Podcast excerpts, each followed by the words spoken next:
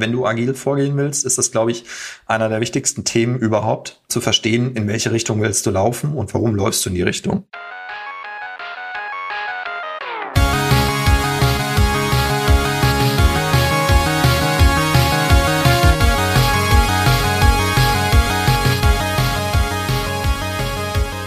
Herzlich willkommen zum Digital Pacemaker Podcast mit Uli Oenig und mit mir, Markus Kuckerz. Heute sprechen wir darüber, wie man die größten Fehler bei E-Commerce-Projekten vermeidet. Zu Gast ist hierfür Markus Lorenz, E-Commerce-Berater bei Daytrix. Markus, ich freue mich, dass du heute unser Gast bist. Ja, Markus, Uli, vielen Dank für die Einladung. Ich freue mich total, hier zu sein.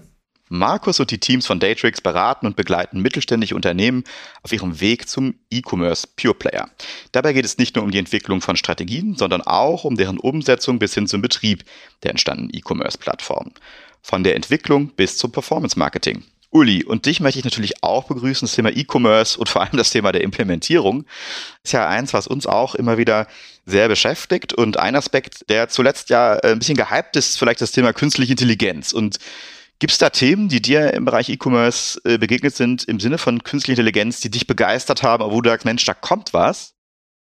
Ja, total. Ähm, vor zehn Jahren erinnere ich mich noch ganz gut. Also die ganz frühen Dinge des E-Commerce war ja so ein bisschen das Schaufenster des Ladens. Ne? Also man stellt alles dar, was man normal im Laden hat, auf der Webplattform, ne? was aber eigentlich noch kein wirkliches E-Commerce ist, sondern war ja eigentlich nur ein bisschen das Schaufenster. Und meine ersten Berührungspunkte gerade mit äh, KI ne, war alles, was Recommendation Engine angeht. Ne? Und wir kennen das. Ne? Andere Käufer haben das auch gekauft und eigentlich zu deinem Käuferverhalten passt das. Das ist sehr stark KI getrieben getrieben. Das kannst du dann noch ein Stück weiter treiben, also tatsächlich auch zu sagen, wo kannst du, ich sag mal, gewisse Benutzerverhalten antizipieren, ne? also nicht nur zurückgehen, sondern wirklich halt vorausschauen. Dafür kannst du KI halt auch ganz gut nutzen. Ich glaube, gerade wenn du jetzt so ein bisschen Richtung Metaverse und andere Dinge ähm, so ein bisschen schaust, dann kannst du mit KI halt auch viel plastische Darstellungen von Produkten logischerweise darstellen. Also der Raum ist relativ groß. Also deswegen bin ich ja schon, du merkst schon, so ein bisschen fasziniert. Aber es geht ja nicht weniger darum, jetzt fasziniert zu sein, sondern viel mehr unseren heutigen Gast nochmal extrem willkommen zu heißen. Lieber Markus Lorenz, herzlich willkommen. Lieber Markus, heute in unserem Digital Pacemaker Podcast. Ja, vielen Dank für die Einladung und äh, es ist mir absolut eine Ehre, mit euch heute hier zu sein. Markus ist seit diesem Jahr E-Commerce-Berater bei Datrix. Davor war er viele Jahre in verschiedenen E-Commerce-Rollen tätig. Alleine sechs Jahre als ähm, Director Digital and E-Commerce Plattform bei Lampenwelt.de. Markus hat ein duales Studium bei der R&S Group absolviert. Und jetzt komme ich so ein bisschen, Markus, damit wir uns so ein bisschen eingrufen in unseren heutigen Podcast. Man wird ja nicht geboren mit dem Stempel E-Commerce. Wie bist du denn eigentlich da reingeraten? Also Augen auf bei der Berufswahl. Augen auf bei der Berufswahl, wie die Jungfrau Maria zum Kind, so kann man sich das ungefähr vorstellen. Ich war lange Jahre als Consultant unterwegs, habe Softwareprojekte gemacht, vom NGO bis zum Private Jet Charter haben wir äh, Software geschrieben, sehr individuell in unterschiedlichen Projekten, sehr viel am Reisen gewesen irgendeinen Nachwuchs bekommen. Und dann habe ich gesagt, okay, das Thema Reisen und Consultancy muss ein bisschen abgebaut werden, zurückgefahren werden. Habe nach einem Job im näheren Umfeld geguckt und äh, die Lampenwelt war damals in der Tat nicht weit von meinem Wohnort weg. Und ja, persönlich wusste ich auch noch gar nicht, was die Lampenwelt damals macht. Habe gedacht so, naja, guckst du dir mal an. Interessanterweise ein Online Pure Player, der äh, zu dem Zeitpunkt, wo ich eingestiegen bin, schon ein Umsatzvolumen von 40 Millionen hatte, von einem Gründer äh, aufgebaut worden ist. Also sehr bemerkenswertes Unternehmen und ja, habe dann in sechseinhalb Jahren vom Gründerbusiness bis hin zum Einstieg von Private Equity eine sehr, sehr steile Lernkurve erleben dürfen, im absolut positiven Sinn und äh, alles lernen dürfen, was das ganze Thema Commerce angeht äh, und sehr viel mich mit dem ganzen Thema User Experience beschäftigt. Das ist User Experience bedeutet für mich nicht nur ein Design einer Website, sondern die komplette Experience von dem Bestellprozess, ja, über den Checkout bis zu dem ganzen Thema Delivery, Logistikketten hinten dran, Retourenmanagement, Customer Service, Customer Retention und Co. Und das war eine absolut steile Lernkurve, durften großartig großartiges Team aufbauen damals. Wir sind sehr klein gestartet und habe halt sehr viel lernen dürfen über das ganze Thema Technologie. Hatte immer einen starken Technologiefokus, habe dann irgendwann aber auch gelernt, es ist nicht die Technologie alleine, sondern du brauchst auch Menschen und Prozesse dafür, um das Ganze äh, letztendlich zum Fliegen zu bringen. Und das ist so in a nutshell wie ich zum E-Commerce gekommen bin. Und dann haben wir letztendlich weiter auf Agenturseite Projekte gemacht und stellen dieses Wissen, was wir dort erworben haben, den Kunden gerne auch heute zur Verfügung. Das ist ja super spannend, ne? vor allem die ganzen Perspektiven, die du da gesehen hast. Das ist schon, ich würde mal sagen, sieben Karriere in einem kurzen Lebensabschnitt. Ja? Ähm, wie, wie hältst du dich selber so auf E-Commerce fit? Also, ich meine, das ist ja eine Branche, die sehr, sehr schnelllebig ist und auch sehr schnell im Umbruch ist. Da musst du ja immer permanent gucken, was so rechts und links um dich passiert. Ja, klar. Also du musst auf jeden Fall auf der einen Seite ein hohes Adaptionsvermögen an Technologien haben, auf der anderen Seite aber auch eine gewisse Resilienz mitbringen, glaube ich, um zu sagen, was ist jetzt der Hype, den du vielleicht auch mal links liegen lassen kannst und dann auch immer wieder irgendwie die Adaption angucken. Also man muss fairerweise sagen, dass marketingtechnisch gerade von den Software-Vendoren viele Säue durchs Dorf getrieben werden, die in der Adaption überhaupt nicht im Markt angekommen sind oder auch im Markt in der Form nicht adaptiert werden, ja wie Alex Graf immer so schön sagt, das, was für den stationären Handel die äh, Rolltreppe ist, das ist im E-Commerce eben die von dir vorhin auch genannte Recommendation Engine. Ne? Das ist immer noch so das Butter- und Brotgeschäft. Und ich glaube, da gibt's eigentlich auch nach dem guten Pareto viele Punkte, wo du ähm, 80-20-Hebel mit 80 Prozent solider Technologie, die etabliert ist, viel Potenzial heben kannst. Und du musst eigentlich immer die Frage stellen, ne, wo differenzierst du dich zum Kunden? Du hast so viel Technologie, die commoditized ist, die kannst du einkaufen, in Anführungszeichen zusammen orchestrieren und dann eine saubere User Experience schaffen. Aber es ist wirklich immer schauen, was gibt's an Trends, was lasse ich links liegen, wo gehe ich rein. Du kannst nicht alles machen, das ist auch klar. Wenn du alles machst, verzettelst du dich und du kannst dann auch nicht gut für deinen Kunden sein. Ja, beeindruckende Erfahrung, äh, Markus, was du da erzählst. Also du kennst eigentlich nicht nur jede Schraube äh, im Maschinenraum, sondern dir ist wahrscheinlich bei den ganzen Projekten auch mal jede Emotion begegnet, die es unter Menschen so geben kann. Wir haben uns natürlich auch bei dir, wie immer, mit so drei Themenbereichen beschäftigt und ich möchte gerne so die Thesen, mit denen wir uns heute hier äh, beschäftigen, mal zusammenfassen. Zum einen sagst du, viele E-Commerce-Projekte werden ohne klare strategische Perspektive angegangen. Dann sagst du, vielen Projekten fehlen zu Beginn zwingend notwendige Daten und Informationen und zu guter Letzt, Prozesse und Strukturen orientieren sich meist an den Gegebenheiten und nicht an den Kunden und den gewünschten Ergebnissen. Darüber wollen wir heute sprechen und wenn wir zu dem Thema klare strategische Perspektiven kommen, interessiert mich natürlich, ja, warum sagst du, E-Commerce-Projekten fehlt häufig eine klare strategische Perspektive? Ist das eine Frage des Managements oder äh, worauf kommt es da an? Ich würde sagen, ja. Was wir sehen ist, dass E-Commerce-Projekte gestartet werden mit der These, ja, wir machen jetzt mal E-Commerce oder wir wollen mal ein Replatforming einer Plattform machen. Das beantwortet aber nicht das strategische Narrativ in meiner Perspektive, sondern die Frage nach diesem Why. Warum machst du das überhaupt? Ja, das muss als erstes erstmal beantwortet werden, um überhaupt alle anderen Deklinationen darunter oder alle Handlungsfelder ableiten zu können. Das hat einen relativ großen Impact, dieses Why, auf Organisation, auf Technologie, auf Prozesse, auf die entsprechenden Investments. Und du musst 100% klar für dich definieren können, warum machst du dieses Projekt? Machst du das aus Brand Awareness Gründen? Willst du Upsell machen, Cross-Sell? Willst du neue Erlösströme generieren? Und wenn du da wirklich hart reingehst und diese Frage challenged, warum wollt ihr dieses Projekt eigentlich machen? ja, dann ist es manchmal natürlich ein technologiebetriebenes oder getriebenes Projekt, weil eine Plattform End of Life ist.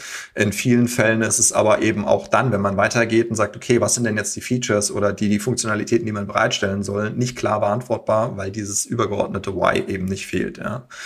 Der zweite Punkt, den ich da so sehe, ist ein limitiertes Verständnis von dem, was der Kunde eigentlich will. Und jetzt meine ich nicht den Kunden, den wir letztendlich bespielen, sondern den tatsächlichen Endkunden. Da gehen ganz viele Unternehmen einfach auch immer mit einer gewissen ich nenne es mal Betriebsblindheit rein und sagen, ja, wir haben schon immer Produkte verkauft und wir wissen, was der Kunde eigentlich will, aber dieses Kundenverhalten ändert sich heute so schnelllebig, dass man das eigentlich nochmal hinterfragen sollte und sich wirklich fragen will, äh, sollte, was will eigentlich der Kunde, was in die Strategie letztendlich auch einzahlt, wo ich dann mir überlegen muss als Unternehmen, bin ich auf dem richtigen Weg dahin und es ist essentiell aus meiner Perspektive, ein sauberes E-Commerce abliefern zu können. Genauso, was ich sehe auf dem Strategiethema, ist das Thema Wettbewerbsanalyse. Ja in Zeiten, wo man heute mit Temu, Shein Direct Competitor aus China hat, die wirklich in den deutschen oder den europäischen Markt gehen, dann kann ich mich als deutsches Unternehmen nicht mehr mit Wegzoll positionieren und sagen, ich nehme noch ein bisschen eine Marge für Produkte, die ich aus China einkaufe und äh, vertreibe sie hier auf dem Markt, sondern diese Lieferketten werden letztendlich irgendwo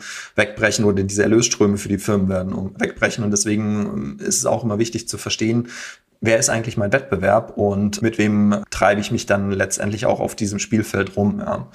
Wenn du auch auf dem Thema Strategie unterwegs bist, was mir sehr, sehr oft auffällt, ist das ganze Thema Ressourcen, wobei ich dieses Wort eigentlich hasse. Ja, also Ressourcen im Sinne von Budgets, okay, aber Ressourcen in puncto Personal, das mag ich ehrlich gesagt nicht so. Ja. Ähm, aber letztendlich ist es wirklich so, man muss sich überlegen, wen habe ich denn, welche Allianz der Willigen, wie ich sie immer nenne, habe ich in meinem Unternehmen, um Digitaloffensiven nach vorne zu treiben. Weil wenn ich das mit einem alteingesessenen Team mache, die selbst keine Veränderungsbereitschaft mit sich bringen, oder sag so, E-Commerce wollen wir machen und macht jetzt der Azubi, also nicht despektierlich gemeint, aber äh, ich habe keine dedizierte oder keine inhaltlich abgeskillte Ressource dafür, dann wird es nicht funktionieren. Das sind so äh, letztendlich die, die Perspektiven, die ich auf dem Thema Strategie sehen würde. Also fehlende Vision, fehlende Orientierung am Markt. Du hast gerade schon angesprochen, das Thema Personal und Ressourcen. Und stelle ich mal so die Frage, was ist denn eigentlich das größere Problem? Zu viel oder zu wenig Ressourcen? das ist immer ein Problem. Es ist immer eine Orientierung am Engpass. Ja? Also grundsätzlich kannst du nie genug Leute haben oder Budget haben, um große Digitalprojekte zu treiben. Das Ding ist aber, wenn du sie wirklich hast und sie nicht effizient auslasten kannst, dann eideln sie einfach nur und sie sind absolut ineffizient. Ja? Von daher glaube ich, musst du immer überlegen, ich nenne das Digital Maturity State. Also welchen digitalen Reifegrad habe ich im Unternehmen und wie kriege ich Projekte ans Fliegen? Je reifer ein Unternehmen digital ist, desto leichter kriegst du Projekte im Ramp-up rein. Ja, dann sind Teams da, die relativ schnell anfangen können zu arbeiten, die schnell anfangen zu liefern können. Wenn dein digitaler Reifegrad aber deutlich nicht unterentwickelt, aber kleiner entwickelt ist, dann brauchst du eine längere Anlauf- und Hochlaufkurve, ja, wo du dann einfach erstmal das Prozessverständnis für digitale Arbeit schärfen musst, wo du sagen musst, okay, wie mache ich das jetzt mit der User Story, habe ich die denn sauber auch definiert, habe ich alle Anspruchsgruppen abgeholt, wie kriege ich die nachher in Deployment rein, etc. Ja, das ist so, glaube ich, ähm, der goldene Mittel, Mittelweg zu verstehen, wo stehe ich und dann auch die richtige Zuordnung und Allokation zu treffen. Findest du denn heute noch Unternehmen, die nicht die digitale Reife haben? Absolut. Also ich würde sagen, dass du viele Unternehmen findest, die, die nicht die digitale Reife haben im Mittelstand meistens dann dadurch geprägt, dass du ähm, Generationenwechsel vielleicht drin hast, ja, ähm, wo das Thema Digitalisierung zwar als Modewort irgendwo umgetrieben wird, aber wenn du dann fragst, was macht ihr dann eigentlich mit Digitalisierung, das ist ja halt das ist ja nichts Wildes und keine Raketentechnologie. Ne? Also das ist äh, Basisfunktionalität, nennen wir es mal so rum, oder Hygienefaktoren. Und äh, diese Hygienefaktoren sind wieder Punkte, wo ich sage, damit differenziere ich mich wieder nicht als Unternehmen am Markt, sondern ich muss ja eigentlich immer überlegen, wie kann ich Digitalisierung dazu nutzen, mit der gleichen Mannschaft idealerweise mehr Output zu generieren, mehr Convenience für meinen Endkunden zu erzeugen. Wenn ich da alleine mal an, an der Behördenachse anfange in Deutschland, dann wird es einmal richtig äh, schlecht, was das Thema Digitalisierung angeht, mal als absolutes Negativbeispiel. Da fällt mir nur ein digitale Gesundheitskarte, immer noch ein Thema. Oh ja. Auf der anderen Seite sieht man natürlich auch im mittelständischen Unternehmensumfeld wirklich sehr, sehr innovative Konzepte. Ich habe hier neulich gerade in einem regionalen Anzeige in der Region Würzburg gelesen, dass es da einen Unternehmer gibt, der seinen Unternehmensfuhrpark nach Feierabend als Carsharing zur Verfügung stellt und da eben eine entsprechende App hat, um auf einem regionalen Thema, wo du dann eben keine Metropolen wie Berlin, München etc. hast, ja, diesen Fuhrpark der Öffentlichkeit zur Verfügung zu stellen. Das ist natürlich dann super und digital schon auf jeden Fall Next Level gedacht. Äh, von daher will ich das nicht pauschalisieren, aber um die Frage zu beantworten, Uli, ich glaube, dass die äh, Mehrheit des Mittelstands da einfach immer auch noch ein Thema hat, was letztendlich damit zusammenhängt, die Frage der Vision zu beantworten, wo will ich hin, und gezielt Investments in Technologie zu machen und diese auch auszuprobieren. Ja? Weil du kaufst nicht ein Stück Software, was nachher dein Problem löst, sondern es ist so ein Try and Error, zu sagen, worein investiere ich, in welche Richtung entwickle ich äh, mich, schnell iterieren, verproben und gucken, was funktioniert und diesen Weg weitergehen. Wie muss ich mir das vorstellen, wenn ihr eingeladen werdet, zu einer Geschäftsführung zum Beispiel, ne? dann gehst du da hin, kommst da rein wahrscheinlich, die sagen, ja, Vision total klar, wir wissen, was wir ungefähr machen wollen, ne? wir haben irgendwie unser Team auch, die sagen auch, go for it, wollen da losziehen, wir haben auch irgendwie je nach Unternehmensgröße 1, 20, 50 Millionen Euro da liegen, die wir gerne äh, unters Volk bringen möchten. Wie gehst du dann damit um und was erlebst du da? Vielleicht hast du da ein cooles Beispiel für uns, natürlich immer alles anonym. Wie gehst du dann vor? Ich glaube, wichtig ist, die Unternehmen darauf zu challengen, was sie wirklich wollen. Wir sind ja vorwiegend im Mittelstand unterwegs und was ich äh, sehr, sehr gerne nutze als Methodologie, so ein bisschen von Jeff Bezos übernommen, ist dieses Thema Begin from the End. Das heißt, wir versuchen eigentlich letztendlich immer so ein Press Release zu schreiben, wo wir sagen, die XY GmbH wird 2026 den Job mit folgenden Capabilities launchen, also so ein vorweggenommenen Presserelease und dann kann man ja einfach mal durchgehen und sagen, was steht denn da drin und eine Ableitung treffen. Ja, das heißt, man kann sehr, sehr, sehr einfach, ohne jetzt irgendwie von einer riesigen Beratungsbude 200 PowerPoint-Slides zu bekommen, ableiten, was wollt ihr eigentlich dort tun und welche Capabilities, also Geschäftsfähigkeiten stehen dahinter. Und dann kriegt man relativ schnell raus, sind diese Geschäftsfähigkeiten in den Dimensionen organisatorische Geschäftsfähigkeiten, prozessuale Geschäftsfähigkeiten und technische Geschäftsfähigkeiten denn überhaupt vorhanden? Und letztendlich kannst du dann den Kunden auch so ein bisschen führen und sagen, so pass mal auf, ihr wollt vielleicht E-Commerce machen, aber ihr seid überhaupt nicht in der Lage, die Produkte in der Logistik zu liefern. Oder ihr seid gar nicht in der Lage, die Produkte abzurechnen, weil ihr eine Buchhaltung habt, die überhaupt nicht darauf ausgelegt ist. Oder ihr habt so individuelle Prozesse und das ist euer USP, dass ihr sagt, wir machen dem Kunden alles recht, was transaktional einfach nicht funktionieren wird. Ja? Und ich glaube, das ist so ein bisschen diese Erfahrung von früher von Lampenwelt, wo wir einfach auch diese End-to-End-Journey einer User Experience verstehen das runterbrechen, weil, wie gesagt, ich mag nicht 200 Seiten PowerPoints lesen, die letztendlich keinen Impact erzeugen und dann versuchen, an einfachen Themen runterzubrechen, wie können wir vorgehen und da halt immer drauf zu challengen, was wollt ihr und immer zu verstehen, was ist der Nordstern, ja, oder die, diese Direktionale, die du einnehmen möchtest. Wenn du agil vorgehen willst, ist das, glaube ich, einer der wichtigsten Themen überhaupt, zu verstehen, in welche Richtung willst du laufen und warum läufst du in die Richtung. Wenn du diesen Nordstern nicht hast, kannst du agil nicht iterieren. Du weißt nicht, welche Sprints du benötigst, was du priorisierst, in welche Richtung du gehst und wofür du dein Budget allokierst. Und deswegen ist es immer wieder, glaube ich, extrem wichtig, mit dem Kunden auch zu äh, benchmarken und auch wieder zu spiegeln, wo stehen wir, wo sind wir losgelaufen, wo stehen wir gerade, warum haben wir vielleicht hier etwas mehr Budget gebraucht, dort aber etwas weniger und sich immer wieder dieses Verständnis gegenseitig zu spiegeln und die Transparenz zu erzeugen. Ich glaube, das ist in dem Vorgehensmodell das, was wir halt mit einem gesunden Pragmatismus an den, an den Kunden bringen. Wie gehst du mit dem Konflikt um, dass du jetzt jemand hast, der investieren will, aber merkst, die Reife ist überhaupt gar nicht da und auch die Zukunftssaison ist nicht da? Also das ist der Idealzustand, wenn jemand Budget hat, ja, aber ähm, ich muss mich ja immer wieder in die Lage der Kollegen versetzen. Und ich war ja jetzt letztendlich als äh, CTO bei Lampenwelt selber in der Rolle.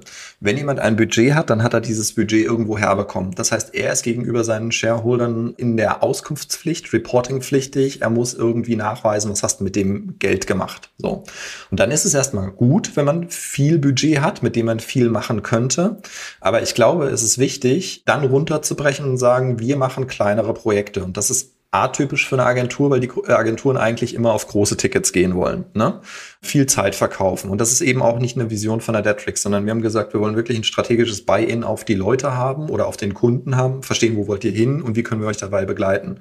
Weil, wenn unser Kunde oder unser Projektpartner Erfolge in kurzer Zeit nach drei Monaten vorweist und sagt so, ich habe jetzt hier ein MVP stehen und dafür habe ich jetzt hier eben kein großes siebenstelliges Budget gebraucht, sondern wir haben das gemacht mit einem Accelerator, den haben wir vertestet und selbst wenn der irgendwie noch nicht super ist, wir iterieren weiter am Kunden und wir konnten die ersten Hypothesen validieren, dann gehen wir weiter. Das Budget hat man ja in Best Case oder in deinem Szenario immer, Uli, ja, und kann das weiter abrufen, aber das enabled letztendlich unseren Kunden oder unseren Projektpartner auch diese Erfolge intern zu verargumentieren und zu feiern. Und ich glaube, das ist langfristig für eine Geschäftsbeziehung äh, sehr viel werthaltiger, als kurzfristig irgendwie großes Ticket zu schreiben, sich dann permanent über Budgets zu kloppen und äh, zu verargumentieren, wo sind die denn hingewandert.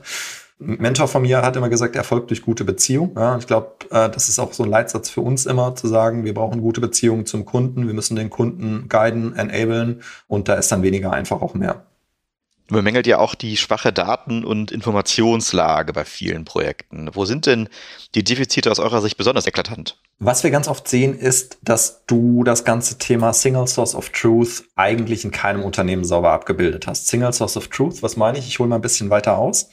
Ich sehe Unternehmen auf einer Datenachse immer anhand ihrer Geschäftslogiken äh, in sogenannten, ich nenne es immer Business Objects. Ich erkläre es mal ganz kurz und dann wird, glaube ich, klar, was damit gemeint ist. Ein Business Object ist letztendlich sowas wie der Kunde oder die Rechnung oder der Artikel. Ja? Und wenn wir uns jetzt mal so einen Artikel im E-Commerce angucken, dann hat so ein Artikel ganz, ganz viele Attribute. Und ein Attribut ist zum Beispiel die Verfügbarkeit in Lager A, die Verfügbarkeit in Lager B, der Preis für den B2C-Kunden, der Preis A für den B2B-Kunden, die Beschreibung aus dem PIM, Übersetzungen etc. etc. So, wenn man das jetzt einfach mal runterclustert und das für jedes äh, Business Object, sei es ein Artikel, ein Kunde, eine Rechnung, was auch immer, durchdekliniert, ergibt sich das Bild, dass diese Attribute oder Dateninformationen meistens in ganz, ganz vielen Subsystemen zerstreut sind. Ja? Und wenn du dann in eine Anforderungsanalyse reingehst, dann heißt, ah, das liegt da und hier haben wir auch noch was und da gibt es vielleicht auch noch irgendwo eine Excel-Liste. Und das Problem ist eigentlich dieses Thema, wir nennen es Content Federation zu betreiben und diesen Content letztendlich zusammenzuziehen, dass du diese eine Quelle hast, ja. Und wenn du diese eine Datenquelle pro Business-Objekt denn mal hast, dann bist du auf einmal in der Lage, Systeme sehr, sehr schnell an- oder auszuschalten, dazuzunehmen, Migrationen zu machen, die auf einmal kein Problem mehr sind, weil du diese Transparenz über diesen äh, Datenstack hast. Wir sind ganz oft in Situationen drin, wo dann Kunden sagen, ja, wir brauchen ein neues Shopsystem, weil wir haben Dateninkonsistenzen. Und dann sage ich, ja, okay, aber das löst so euer Problem nicht. Ne? Wenn du Dateninkonsistenzen hast, dann musst du dir immer überlegen, was ist denn eigentlich dann dein Enabler? Also was befähigt dich, dieses Shop-System überhaupt äh, einzusetzen. Und das ist meistens eben diese fehlende Single Source of Truth und ähm, die Technologie, die damit verbunden ist, diese Daten zur Verfügung zu stellen. Und ich würde mich sogar so weit aus dem Fenster lehnen, dass ich sage, das ist ein strategischer Wettbewerbsvorteil bei Unternehmen, die in äh, Fast-Pacing Environments unterwegs sind. Was heißt das? Wenn sich Märkte permanent verändern und schnell verändern und du Systeme adaptieren musst, weil du sagst, okay, CRM A ist jetzt nicht mehr gut genug, morgen kommt ein neues CRM auf den Markt, das will ich ausprobieren, musst du ja in der Lage sein, diese Exchangeability auf deinem Tech-Stack letztendlich nach vorne zu treiben. Und das kannst du immer nur dann, wenn diese Single Source of Truth einmal gegeben ist. Weil wenn du ein System austauschen willst und das hält die eigentlichen Daten, dann bricht ja halt deine komplette Infrastruktur oder deine Geschäftsprozesslogik zusammen. Uli, zum Thema Legacy IT Stacks habe ich den Eindruck, da klingelt es jetzt wahrscheinlich gigantisch. Bei dir, der Markus ist mitten reingefahren eigentlich in, in die bunte Welt, die dich auch sehr beschäftigt. Welche Sicht hast du darauf? Also grundsätzlich teile ich absolut die Meinung von Markus. Also je klarer dein Datenmodell ist und deine, ich sag mal, Objectives dahinter, umso besser wird's. Ne? Also für uns ist ja entscheidend, wie guckst du auf den Kunden. Ne? Also welcher Vertrag, wie sieht der Haushalt aus, ne? was hat der eigentlich für Beziehungen mit uns und so weiter. Und durch die verschiedenen Zukäufe hast du natürlich verschiedene CM-Systeme, die irgendwie alle in den Stacks liegen, ja. Und für mich ist halt immer das Entscheidende dabei, ab wann fängt denn ein Stack an Legacy zu werden? Ne? Viele denken immer, dann tauscht jetzt mal was aus und dann ist alles gut, sondern die wachsen ja immer weiter. So und wichtig ist halt die Abkopplung davon. Und für uns ist ja gerade im Geschäftsmodell entscheidend, den Kunden zu sehen. Ne? Also welche Verträge hat der Kunde mit uns, welche Beziehungen haben wir mit ihm, in welchem Haushalt wohnt er und so weiter und so fort. Und genau die Daten ziehen wir halt aus verschiedenen Systemen zusammen und haben quasi in einem Datenlayer, der tatsächlich halt über den CDH dann Realtime für andere Systeme zur Verfügung stellen. Und das ist natürlich wirklich ein Game Changer, weil du kannst im Prinzip deine gesamten Digital Frontends und alles, wo du deine digitalen Journeys drüber abbildest, damit versorgen, ohne jetzt in irgendwelche Batch-Systeme abzutauchen, um da irgendwelche Daten herzuholen. Weil dann geht deine gesamte digitale Journey natürlich kaputt. Ja, würde ich total unterschreiben. Plus, vielleicht um das an, da noch einzusteigen, äh, ein weiser Mann hat mal gesagt, die Visionen von heute sind die Legacies von morgen. Ja, also von daher fängt das eigentlich direkt wieder an, äh, Legacy zu werden. Aber ich glaube einfach diese Geschäftsfähigkeit der Austauschbarkeit oder äh, diese Exchangeability auf deinem Tech-Stack zu haben und Systeme schnell an- und abschalten zu können, das ist wirklich das, was nachher, Uli, du hast genannt, Game Changer sein wird äh, für Unternehmen, die schnell wachsen wollen in einem dynamischen Markt, wo du dich schnell anpassen musst. Und dann ist es egal, ob du einen neuen Logistiker anschalten willst, der eine andere Schnittstelle hat. Du bist halt einfach in der Lage, wenn du diese Datenobjekte einmal durchdekliniert hast, zu sagen, ja, you name it, you get it, du kannst ja aussuchen, was du willst. Nimm die Daten, pull die Daten, gib mir Daten ähm, und bist einfach super schnell in der Datenorchestration und in den Businessprozessen, die dahinter hängen. Wie geht ihr denn mit Insights ähm, zu euren Zielkunden um? Ist es da auch so, dass ihr da viele Daten generieren könnt? Gibt es da gute Lösungen und geht ihr auf Personas oder wie macht ihr das, um da gute Einblicke ähm, für eure Marketing- und Sales-Leute ähm, zu generieren? Also ich würde sagen, Personas sind auf jeden Fall Pflicht, ja, je nachdem, aus welcher Perspektive du das immer siehst. Ne? Für unsere Endkunden sind es natürlich immer die Persona als, als solches, auf die du dich ausrichtest, wo du deine User Experience draufschneidest. Für uns ist es das IDC, das Ideal Customer Profile, gegen das wir unser Targeting laufen lassen. Das ist ein super wichtiger Punkt und ich glaube, die Daten äh, darüber zu bekommen und auch zu halten und zu operationalisieren wird immer schwieriger und wichtiger. Ja, auf der einen Seite hast du den ganzen Wegfall von Third-Party-Daten. Das heißt, du musst ja eigentlich überlegen, wie kriege ich äh, First-Party-Cookies, äh, First-Party-Daten und kann die langfristig in meinem Ökosystem monetarisieren. Thema Retention-Strategie, Loyalty-Programme und Co.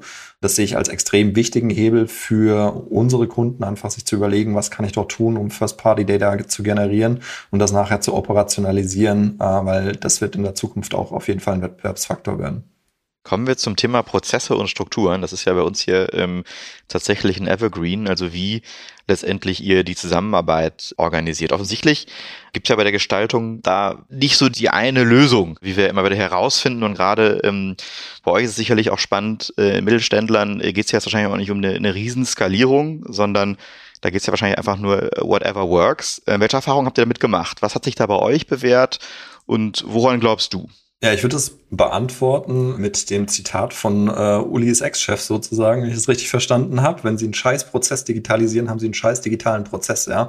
Das trifft halt immer noch absolut. Ich glaube, wenn du dir Prozesse anguckst und die digitalisieren willst, äh, dann musst du sie erstmal selber verstehen. Und ganz oft hast du Prozessflowcharts in Unternehmen, wo du sagst, was ist das für eine Tapete, ja? Also keine Ahnung, machst ein PDF auf, scrollst 27 Seiten den Prozess durch und denkst dir dann so, okay, wer, wer versteht das denn noch? Also Prozesse wachsen eigentlich generisch in Unternehmen.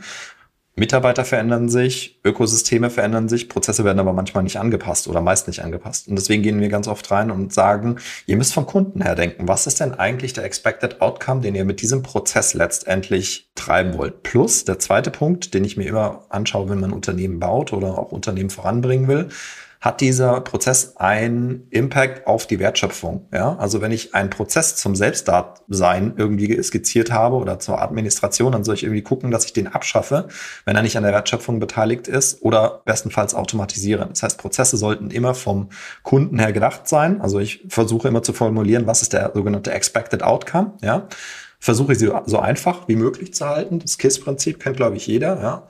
Und dann einfach auch überlegen, in regelmäßigen Prozessreviews, ist das denn noch up-to-date? Arbeiten wir heute noch so? Und da stellt man ganz äh, interessante Sachen fest. Also wenn man diese Scheuklappenmethodologie mal nutzt in größeren Unternehmen und sagt so Mitarbeiter, ah, du machst jetzt die Eingabe in diese Excel-Liste, was bedeutet das denn? Ja, manchmal kriegst du die Antwort, weiß ich nicht, weil ich leg die dann da ab.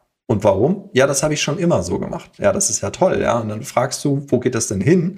Und vielleicht gibt es diesen Counterpart, der diese Liste aufnimmt, seit zwei Jahren im Unternehmen nicht mehr. Also das sind ja reale Beispiele dessen, dass Prozessreviews äh, und dieses Prozessverständnis, Prozessverantwortlichkeiten einfach ein super wichtiges Thema ist. Ne? Ich glaube, man sollte es nicht überoperationalisieren und überengineeren. Äh, also so äh, QM kann da auch ein absoluter Hassel und eine Bremse sein aus meiner Perspektive. Aber äh, ein sauberes Confluence zu haben, die Prozesse vom Kunden her zu denken und dann einfach regelmäßig durchzuschauen, ist es noch up-to-date, sehr einfach zu halten. Das ist immer noch äh, der Dauerbrenner, der äh, leider aber auch in der Praxis nicht immer gelebt wird. Erinnert mich ein bisschen an meine alte Zeit als Quality Leader bei General Electrics. Da gab es ein Ding, das hieß COPIS. Das sind fünf Schritte. Customer, Output, Prozess und zwar in fünf bis sieben Schritten, also nicht 300 Prozessschritte, sondern fünf bis sieben Schritte. Mhm.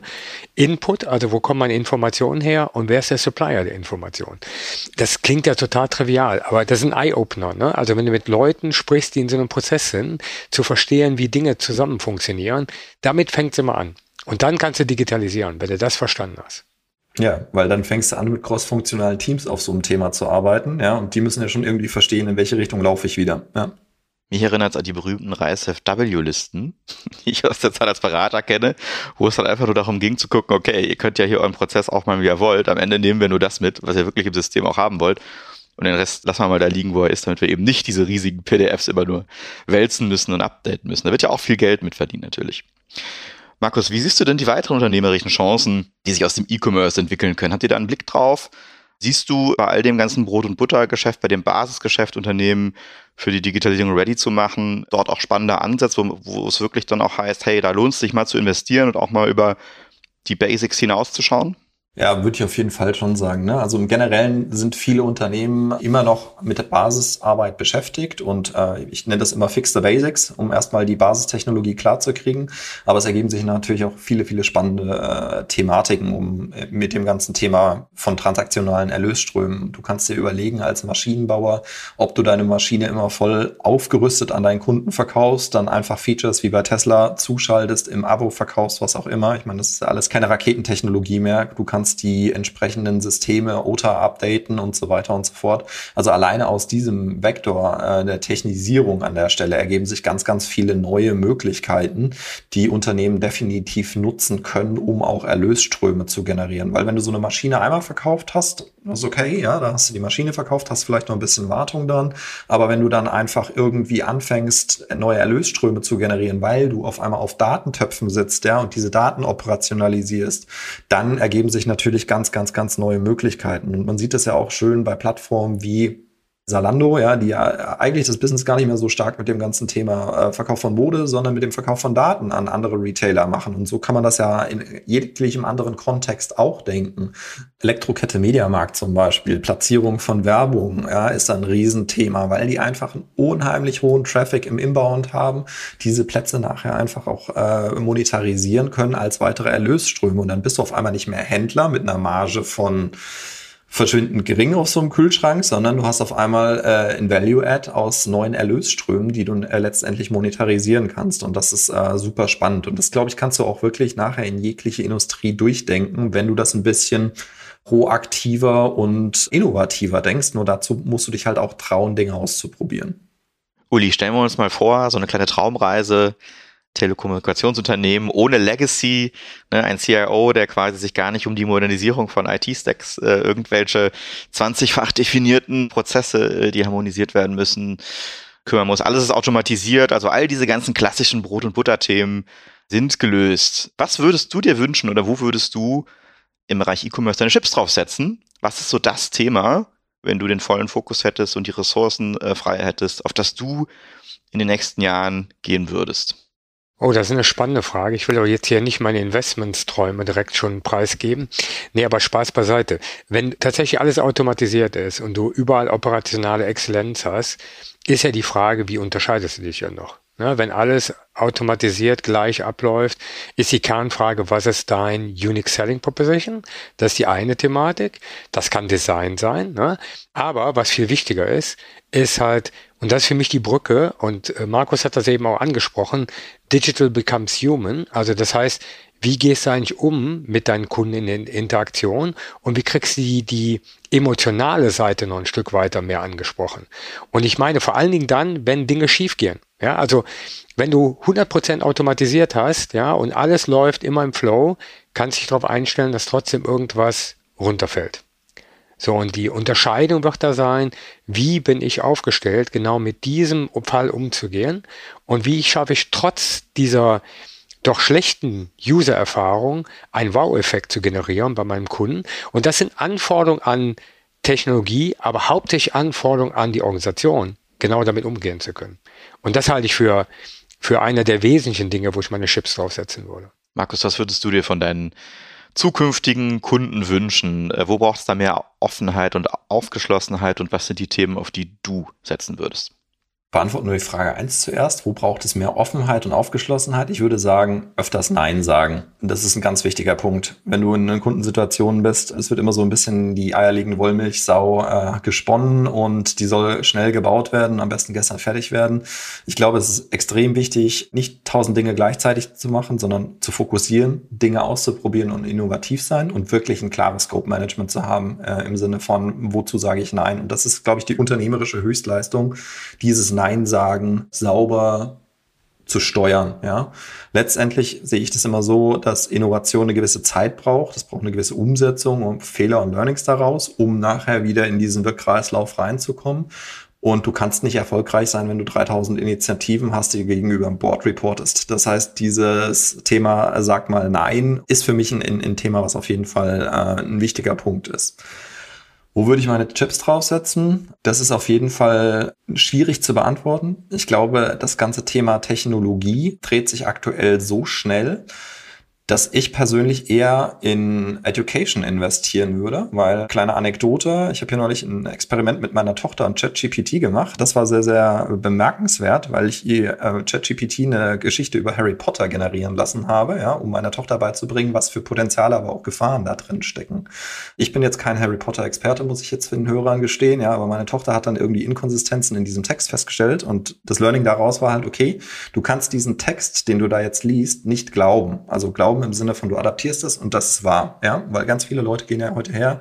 Ich hatte mal jemanden, der sagte, auf, mit dem Meeting ist, bereite ich mich nur noch mit ChatGPT vor. Also wenn du diese Information einfach nimmst und für bare Münze er erklärst, dann laufen wir in ein gewisses Gefährdungspotenzial rein. Und was ich mit dem Education-Thema vorne meinte, ist eigentlich, du musst die Leute irgendwie dazu befähigen, zu verstehen, was ist in der Kontext, schneller zu werden und besser zu werden damit. Das ist ja cool. Aber auf der anderen Seite brauchst du immer noch diesen Human Touch, wie es Uli auch genannt hat, zu sagen, macht das denn überhaupt Sinn? Ja, und sind wir hier auf dem richtigen Weg? Weil die Maschine letztendlich ja nur Informationen mathematisch zusammenfügt. Was anderes ist das ja technisch nicht. Ne? Das ist bemerkenswert, technisch eine absolute Exzellenzleistung, keine Frage.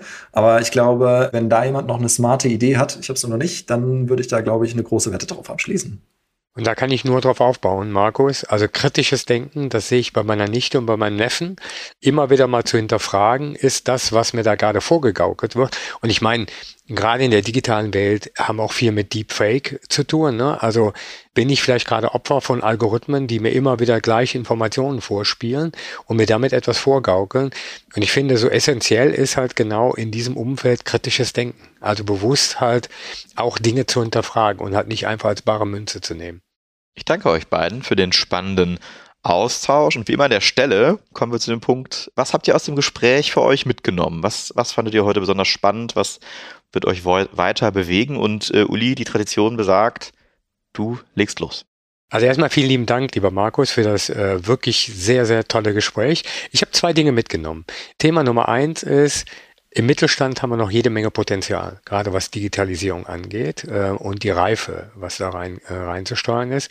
Thema Nummer zwei, was ich mitgenommen habe, und das resoniert noch sehr stark äh, bei mir, tatsächlich bewusste Wahl zu treffen und mehr Nein zu sagen als Ja zu sagen. Ja, wir sind in einer sehr schnelllebigen Welt mit viel Technologie und diese Entmystifizierung der Technologie ist wichtig in dem, in dem Umfeld, weil auf den Marketingfolien sieht immer alles gut aus und wir lösen alle Probleme dieser Welt, aber das ist ja nicht die Realität, ja, und deswegen dieser Abstand zu nehmen und zu sagen, auf welche Chips setze ich denn, ja, das ist, glaube ich, das Entscheidende. Ja, ich würde mitnehmen, dass die Probleme überall die gleichen sind, wenn man das äh, mal so zusammenfassen kann. Ja, also egal, ob man auf eine Corporate draufschaut oder ein SME-Unternehmen, letztendlich strugglen alle irgendwie mit den gleichen Themen. Der eine ist ein bisschen weiter, der andere ist vielleicht nicht so weit. Ich glaube, da sollte man sich nicht verzetteln äh, und verrückt machen lassen, klaren Fokus halten und wie Uli gerade gesagt hat, Nein sagen und äh, das, was ich auch gerne noch mitnehmen möchte von Uli, ist dieses Thema kritisches Denken, das weiter zu forcieren und äh, ja, nicht alles für bare Münze zu nehmen. Das sollte gesellschaftlich doch in den nächsten Jahren definitiv eine feste Verankerung äh, im ganzen Thema Lernen und Co. Äh, finden.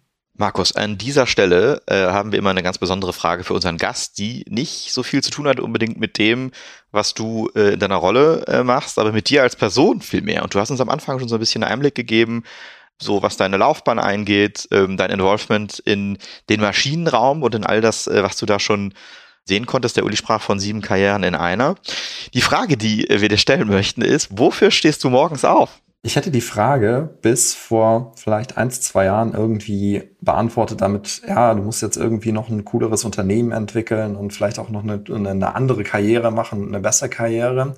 Aber ich habe ein sehr cooles Buch gelesen, was ich den Hörern allen empfehlen kann. Das nennt sich Big Five for Life. Fünf Dinge im Leben, auf die es wirklich ankommt.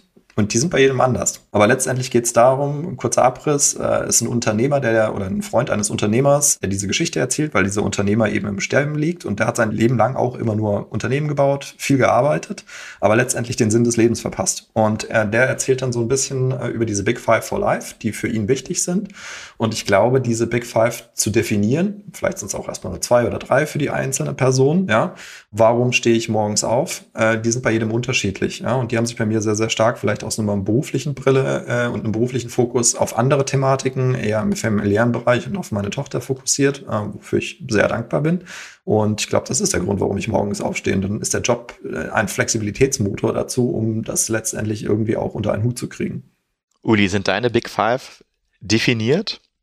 Hm, ich würde sagen, die Big Three sind definiert, äh, um ganz offen zu sein. Ich habe noch ein bisschen Raum für die Big Five. Und ich finde das sehr spannend, Markus, was du sagst. Ich glaube, das ist auch eine Frage, in welcher Lebensphase du dich gerade befindest, ne? ähm, um halt auch nochmal die Perspektive zu schärfen. Das klingt ja irgendwie so, du definierst deine Big Five und dann sind die für alle Zeit ewig. Du hast ja auch viele Umgebungen, die um dich herum sich auch verändern.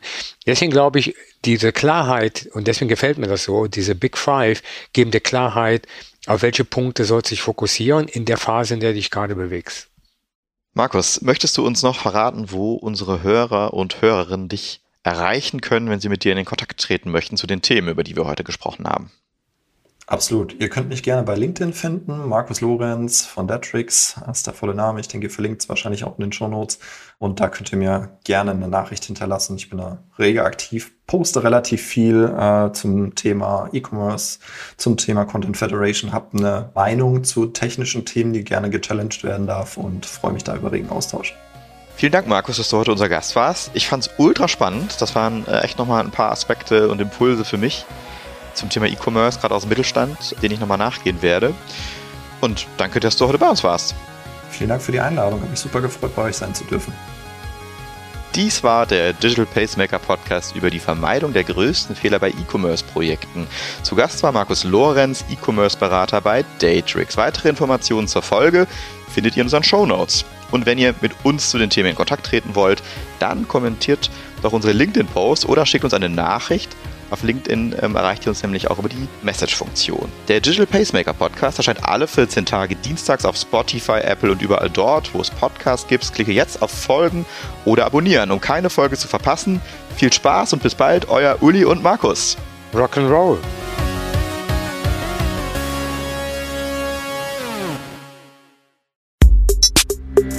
Der Digital Pacemaker Podcast ist eine Produktion von Maniac Studios.